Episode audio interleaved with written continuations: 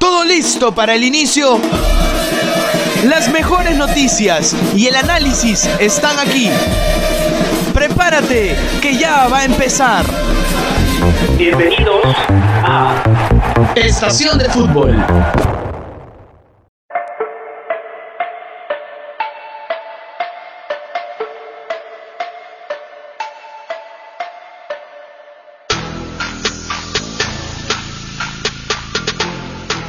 ¿Qué tal? ¿Cómo están? Bienvenidos a una edición más de Estación de Fútbol.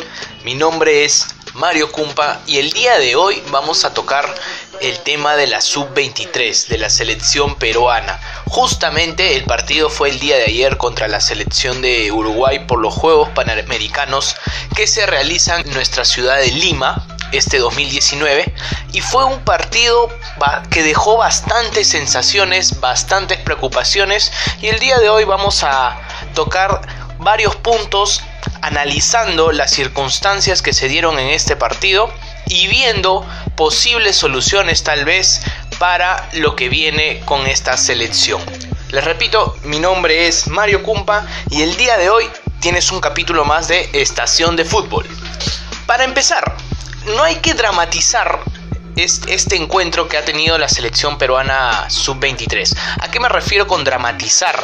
No es, no es un resultado, no es un partido que nosotros digamos, ¿saben qué? Esta selección es un desastre, que se vayan todos, no hay jugadores, que se vaya el técnico. Como se ha estado viendo en bastantes redes sociales, eh, comentarios de bastantes hinchas diciendo que Solano no tiene la capacidad, recién va un partido. Ahora, tampoco, tampoco caigamos en la idea de que son menores, de que están aprendiendo, de que todavía tienen un camino por delante. No, señores, tampoco vamos a ir ni de un extremo ni al otro. Esta selección, estos jóvenes, porque son jóvenes y algunos ya adultos, ya tienen todas las armas necesarias como para desprender buen fútbol. ¿Qué pasó? Simplemente parece que no se conectaron en el partido de ayer. No estuvieron concentrados, parece que les entró bastantes nervios al partido, a la situación, al evento quizás. Y jugamos, y hay que meternos esto en nuestra cabeza, que jugamos frente a selecciones que no se toman unos juegos panamericanos como para decir vamos a probar. No, estas selecciones de Uruguay, de Argentina, vienen a jugar, vienen a jugarse como si fuera un mundial, una Copa América. Y nosotros, los peruanos, tenemos que cambiar ese chip. No es un torneo menor, no. Todos los torneos que compitamos a nivel mayor y también nivel, a nivel de clubs tenemos que considerarlos siempre importantes. ¿Por qué? Porque si no vamos a caer en la mediocridad, siempre decir no, no, este torneo no funciona, este torneo simplemente es para probar. No, te pueden dar las circunstancias para probar tal vez algunos jugadores. Puede ser que puedas eh, en algún torneo darte el lujo de querer probar alineaciones. Sin embargo, no estamos en una situación, no estamos en una posición como para desmerecer. Es entonces que estos Juegos Panamericanos tienen que ser como una Copa América, jugarse como una Copa América. Y me refiero desde el lado de la actitud, desde el momento de preparación.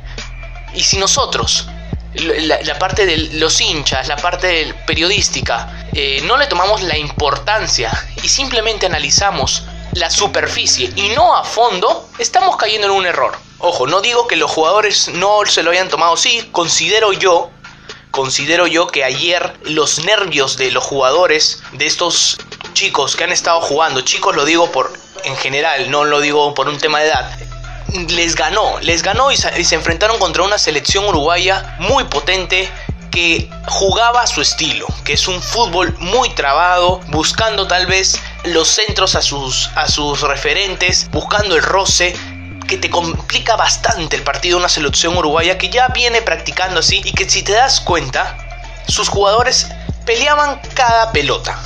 Cada pelota y tenían la determinación en cada pelota. Determinación en, cuestión de ir por la pelota. Entonces, ese es en primer plano. No, no tratemos de un lado dramatizar y decir que se vayan todos porque estos jugadores no tienen capacidades. No, porque sí creo que tienen capacidad. Sin embargo, ayer fue una circunstancia que envolvió a toda la selección en cuestión de nervios, en cuestión de poca experiencia, pero tampoco caigamos en la idea de que hay que acobijarlos, hay que apapacharlos, no. Hay que decir las cosas claras, hay que analizar el partido generando críticas constructivas y no destruyendo tampoco.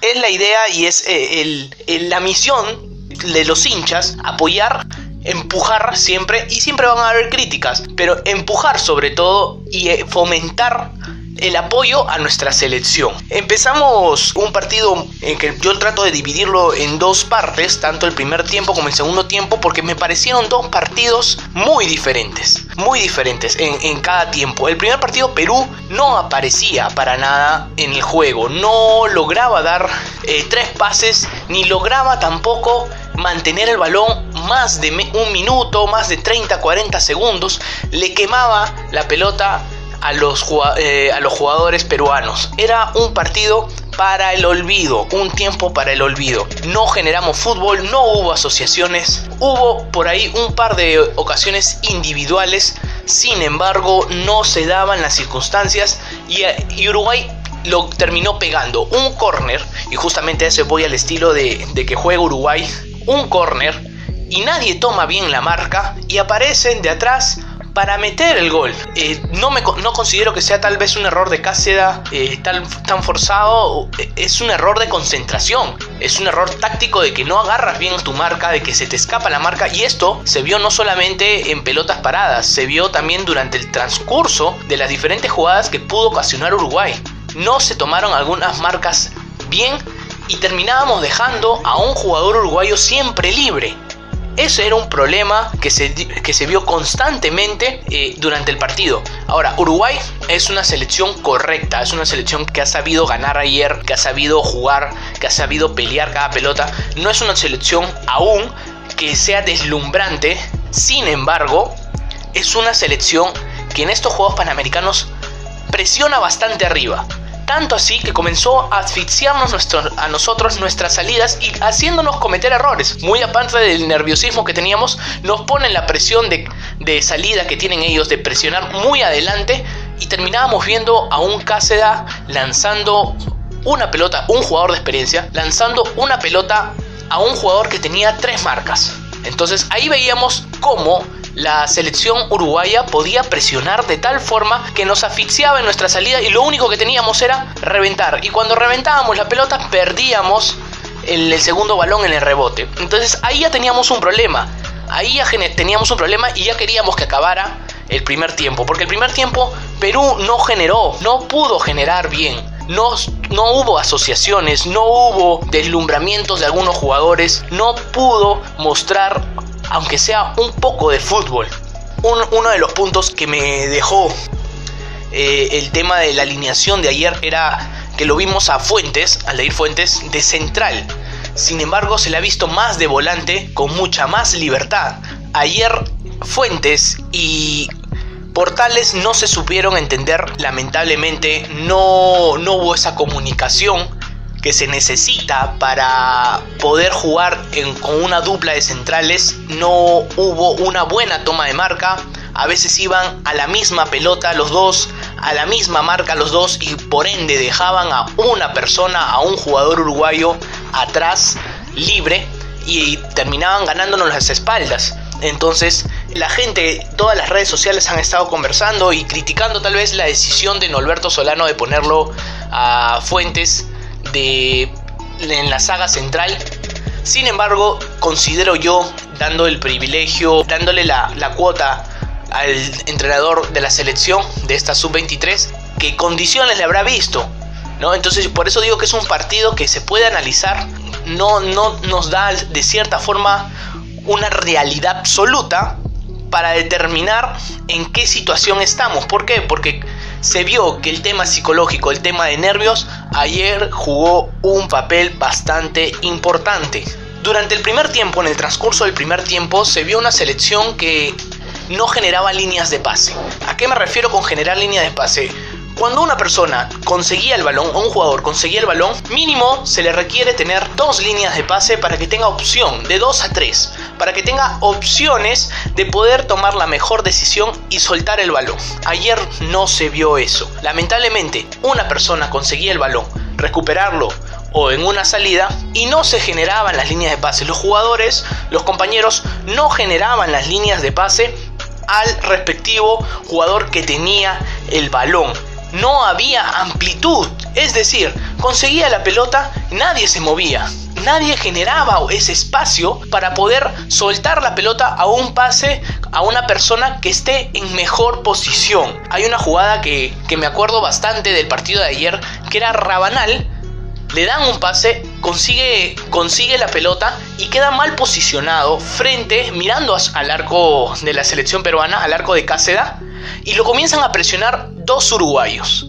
Nadie, ningún jugador retrocedió, hizo el repliegue necesario y la amplitud para poder oxigenar a Rabanal. Entonces, desde ahí ya vemos un, problema táctico, que no, no había una, un concepto básico de poder oxigenar a tu compañero con líneas de pase para que pueda salir de esa presión que te generaba Uruguay. Eh, se vio a un Andy Polar que todo el mundo quería, quería verlo deslumbrar después de sus actuaciones en la Liga 1, en la Copa Bicentenario. Eh, queríamos ver un Andy Polar destacable, sin embargo creo yo que no pudo hacer su mejor fútbol, tuvo un par de individualidades que sí generaron problemas, un dolor, un pequeño dolor de cabeza a la línea defensiva de Uruguay, sin embargo no terminó concretándose la habilidad que él tiene para poder jugar al, fútbol y no, no tuvo mucha asociación para poder generar tampoco. Generó un poco de peligro, sin embargo no era el Andy Polar que nosotros teníamos referenciado, que nosotros esperábamos, que nosotros queríamos ver en todo momento. Un jugador uruguayo que en sí a nosotros nos dio dolor de cabeza durante todo el partido fue Darwin Núñez, que por cierto nos metió un gol a los 6 minutos, fue el, autor del gol a los 6 minutos. Este jugador tiene una velocidad que a la, a la saga de la selección peruana los dejó chicos totalmente. Hacía bastante, corría al, espacio vacío, atacaba al espacio vacío y lograba recibir el balón sin marca. De ahí llegaba la marca peruana. Sin embargo, ya, ya, les había sacado ventaja, ya había jalado alguna marca y dejaba mejor posicionado algún compañero. Fue constantemente un dolor de cabeza para la saga peruana. Finalizado el primer tiempo, finalizado los primeros 45, Perú salió con otra cara al segundo tiempo. No tanto, no tanto se lavaron la cara en cuestión táctica, porque creo que aún, aún así todavía había falencias tácticas, pero sí salió con más empuje, con más actitud, con más eh, ganas de querer hacer de querer llevar el partido por un mejor trayecto. Y se vio, se vio el segundo tiempo que fue un poco mejor para Perú, se vio a un Quevedo mucho más enchufado, buscando los espacios vacíos para poder tal vez desplegar el juego por el lado derecho. Sin embargo, creo que se comenzó a abusar de eso, de ese juego, lanzarle la pelota a Quevedo, buscarlo solamente a Quevedo. Para este entonces ya había salido Polar a mitad del segundo tiempo, había entrado Arakaki, que no tuvo mucha participación por la otra zona. Eh, más se centró el juego en Quevedo y ese fue uno de los problemas también porque no hubo mucha sorpresa. Logramos generar una, dos, hasta tres con Quevedo eh, y no y de ahí lo seguíamos buscando. Tratábamos de querer seguir buscándolo a Quevedo, de querer explotarlo.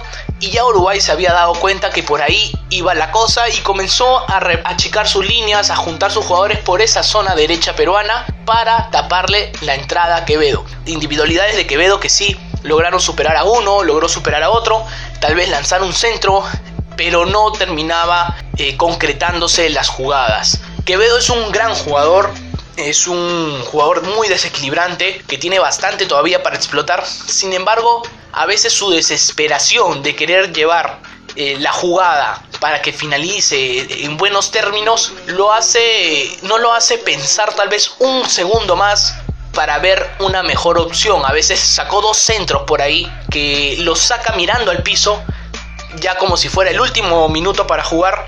Y no termina concluyendo la jugada, no termina la jugada tomando un mejor rumbo para lo que era, para lo que le demandaba, ¿no? Entonces lanzaba, terminaba lanzando un centro por lanzar y era finalmente algo desperdiciado Mauricio Montes jugó de 9, este jugador que tiene 30 y pico de años jugó de 9 y no, para mí no lo hizo mal. Mauricio Montes supo, supo tener el puesto ahí, supo guardarlo, sin embargo, me pareció muy sacrificado. Y ahora, sacrificado no me refiero de pobrecito, que nadie lo acompañaba, pobrecito, todo lo hizo solo. No, sacrificado me refiero al hecho de que en la posición que estuvo del campo, era un jugador tal vez que no pasaba mucho en la importancia del ataque peruano. ¿Por qué? Porque estaba bien referenciado por la saga uruguaya. Lo habían visto bien, lo habían ya tomado la marca, a veces hasta incluso juntaba doble marca y lo tenían controlado. Hay un par de ocasiones que, recibe de espaldas, busca con quién desfogar el balón para poder oxigenar eh, la jugada y no encontraba y terminaban quitando la pelota o terminaban despejando hacia el hasta nuestro campo el cuadro uruguayo. Entonces, yo creo, es, creo que es fundamental trabajar. Se necesita trabajar este tema de la asociación, los primeros atacantes. ¿Por qué? Porque a partir de ahí van a ser el juego. En primera instancia, sin lugar a dudas, es el tema de los nervios. Los nervios ya pasó. Ahora sí, muchachos, al levantar cabeza porque la, la, idea es, nos quedan dos finales, una contra Honduras y la otra con Jamaica. Entonces, es a levantar cabeza para que pueda, podamos seguir desplegando un buen fútbol. Es la idea, desplegar un buen fútbol. Jugar y ganar, como lo ha hecho varias veces tal vez la selección mayor, ¿no? que también, que por curiosidad, juega con un 4-2-3-1. Para este 4-2-3-1 se necesitan asociaciones de arriba, de los de arriba, que el 9 pueda recibir de espaldas, de fogar con el mediapunta o de fogar con los que se juntan a los costados. ¿no? Y que los dos, la primera línea de volantes esté segura. Ya lo hemos sufrido en la selección mayor, ojo, que cuando los de la primera línea de volantes no están finos, es un dolor de cabeza. Entonces la idea es que la primera línea de volantes también. Y necesitamos una saga, una saga central, un par de defensas centrales que se hablen.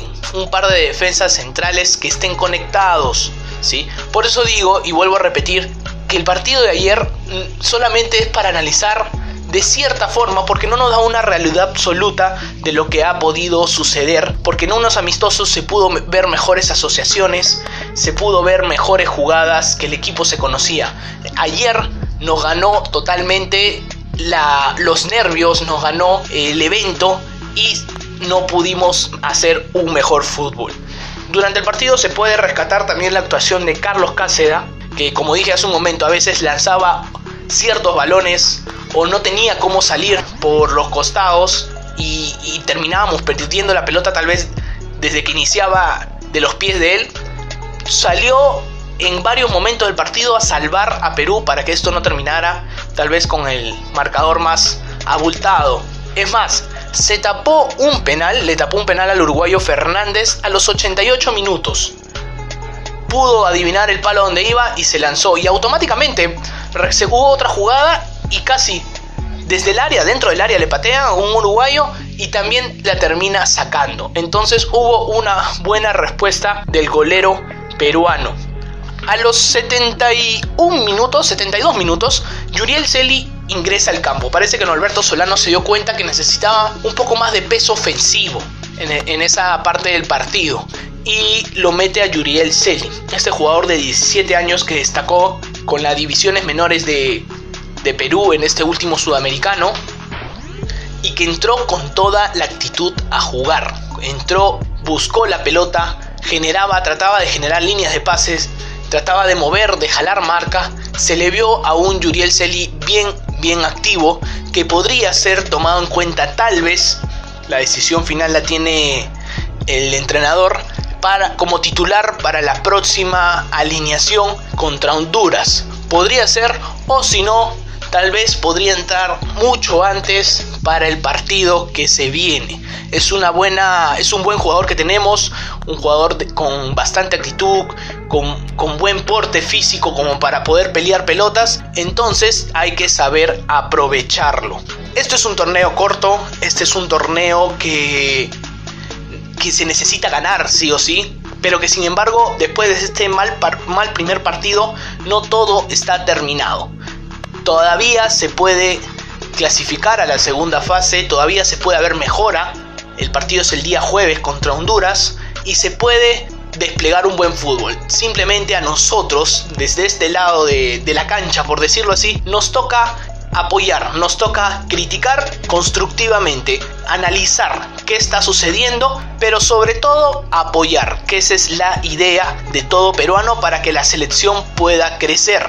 Ese es el tema de la selección sub-23 que esperemos que el día jueves pueda conseguir un buen resultado contra la selección de Honduras, que Honduras viene, le viene de ganar a Jamaica 3 a 1, si no me equivoco. Entonces, acá no hay partido fácil, acá hay partidos que ganar simplemente. Por otro lado, el día de hoy, martes, a las 5 y 15, Sporting Cristal se enfrenta contra el Zulia, que le ganó 1 a 0 en condición de visitante. El cuadro cervecero vamos a ver si logra remontar este marcador y poder clasificar a la siguiente fase de la Copa Sudamericana. Marcelo Vivas dio una conferencia, dio declaraciones y Claudio Vivas eh, dio declaraciones y dijo que hay que mantener la tranquilidad, que Cristal podía y tenía todas las armas necesarias para salir ganador y quedarse con la llave. Este es en el tema de fútbol. Y ahora en los Panamericanos, ¿cómo va el medallero panamericano? Y es que Perú se encuentra con cuatro medallas de oro, dos de plata y tres de bronce. Nada mal, nada mal para, para nuestro país. El día también de ayer, Natalia Kuglievan ganó la medalla de oro en esquí acuático y pudo lograr otra vez esta hazaña. La gente la terminó aclamando varios deportistas peruanos están destacando en esta competición y como lo dije hace un momento, nos queda apoyar en todo momento. Que ojalá, que ojalá que estos panamericanos sirvan también para darnos cuenta y darse cuenta al Estado que el deporte y las habilidades, el talento peruano en lo deportivo es es en un ámbito polideportivo, no solamente nos centremos en el fútbol masculino, también apoyemos al fútbol femenino, apoyemos a las diferentes disciplinas en las que estamos participando para poder lograr muy buenos resultados. Pero todo, todo depende de nosotros. Esto fue el segundo programa de Estación de Fútbol. Los voy a ver la otra semana los, para poder comentar las diferentes noticias, para poder comentar los diferentes resultados que se den y analizar sobre todo las diferentes circunstancias que se estarán dando. Mi nombre es Mario Cumpa, los veo en el siguiente programa, muchas gracias.